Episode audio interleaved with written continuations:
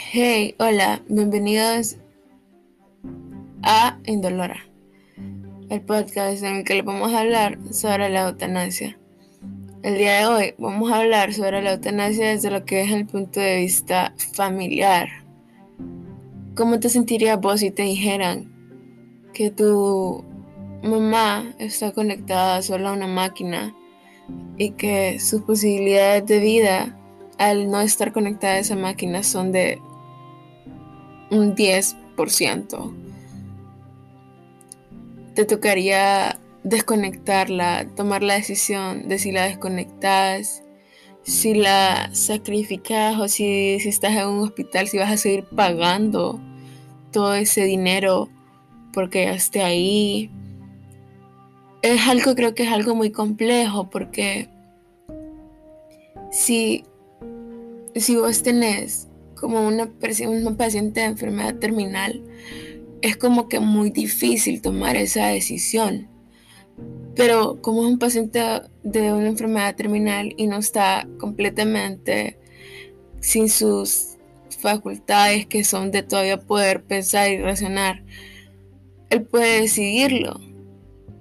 Pero imagínense ustedes como familiares el dolor que estarían sintiendo, todo ese dolor de estar sintiendo, wow, mi papá tiene cáncer, es terminal, igual yo sé que va a morir, pero él está sufriendo. Sé que va a ser mejor para él para que él ya no siga sufriendo, pero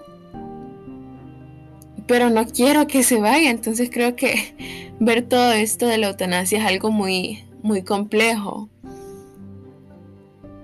Porque o sea, ¿por qué? No, no sé, no me puedo poner, no me puedo imaginar estar en el lado de, una familia porque se me hace muy duro. Y yo que soy así bastante empática, se me hace como, wow, ¿cómo, cómo hacen ellos para decir, no, no me, no me pasa nada o algo así? Entonces sí, se me hace un tema bastante complejo. Pues sí, como como sé que por cuestiones legales, si una persona ya está con, alguna enfermedad terminal o algo así, o que van a hacerlo, que lo van, por ejemplo, van a realizar un procedimiento quirúrgico, aquí en Honduras no se hace, pero generalmente en países como, como Bélgica, Países Bajos, países de Europa, en los que la eutanasia sí es legalmente aceptada, porque acá en Honduras no, no lo es y dudo mucho, la verdad, que algún día pueda llegar a hacerlo allá antes de someterte a un proceso quirúrgico, por cualquier complicación te hacen firmar un acuerdo en el que vos decís y vos aceptas o negas el hecho de que si vos te les estás yendo, que te pueden, que si vos les permitís a los doctores reanimarte. Entonces, siento que no sé la verdad, porque siendo su familia vos no tenés ningún o sea, has de tener algún derecho, pero no tienes ni voz ni voto a la hora de él decir sí, quiero que me reanimen o, no, no quiero que me reanimen. Y no solo están los puntos de vista de eso, sino que también están los, por ejemplo, los que son testigos de Jehová, que no, por, su, por todas sus creencias de su religión, ellos no aceptan que, que les hagan transfusiones de sangre, que no se les acepta eso.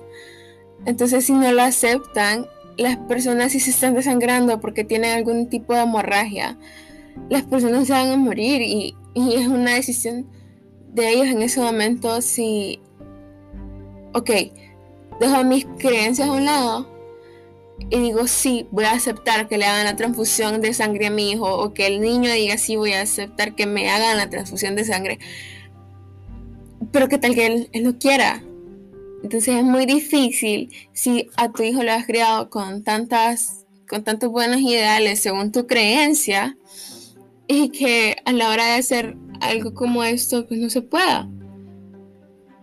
Entonces se me hace algo bastante complejo, pero a la vez es algo que si, si tu paciente, si tu familiar está sufriendo, lo mejor es que se vaya. Si estás en un hospital privado, vas a seguir gastando dinero. Y no, no, sí, quizás gastando dinero se escucha una palabra muy fea, Pero justamente lo que se está haciendo, se está gastando dinero, porque, o sea, ¿qué más vas a hacer?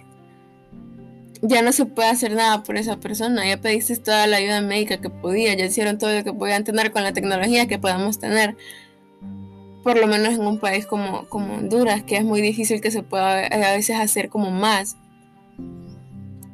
O esas personas que a veces ya están cansadas y lo que dicen es, no, doctor, desconéctela.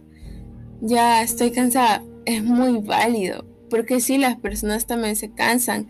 Puede ser mi mamá. Pero si yo tengo a mi mamá internada, solo sobreviviendo por una máquina, yo no voy a querer que ella siga ahí conectada. Yo voy a decirle, doctor, desconectada, porque, o sea, uno se cansa y, se entiende perfectamente todo lo que es esa posición de parte de, los papás y de los hijos. Y bueno, pues, esto fue todo lo que tenía que decirles por hoy. Cualquier duda me pueden dejar un mensaje. Y gracias, hasta la próxima.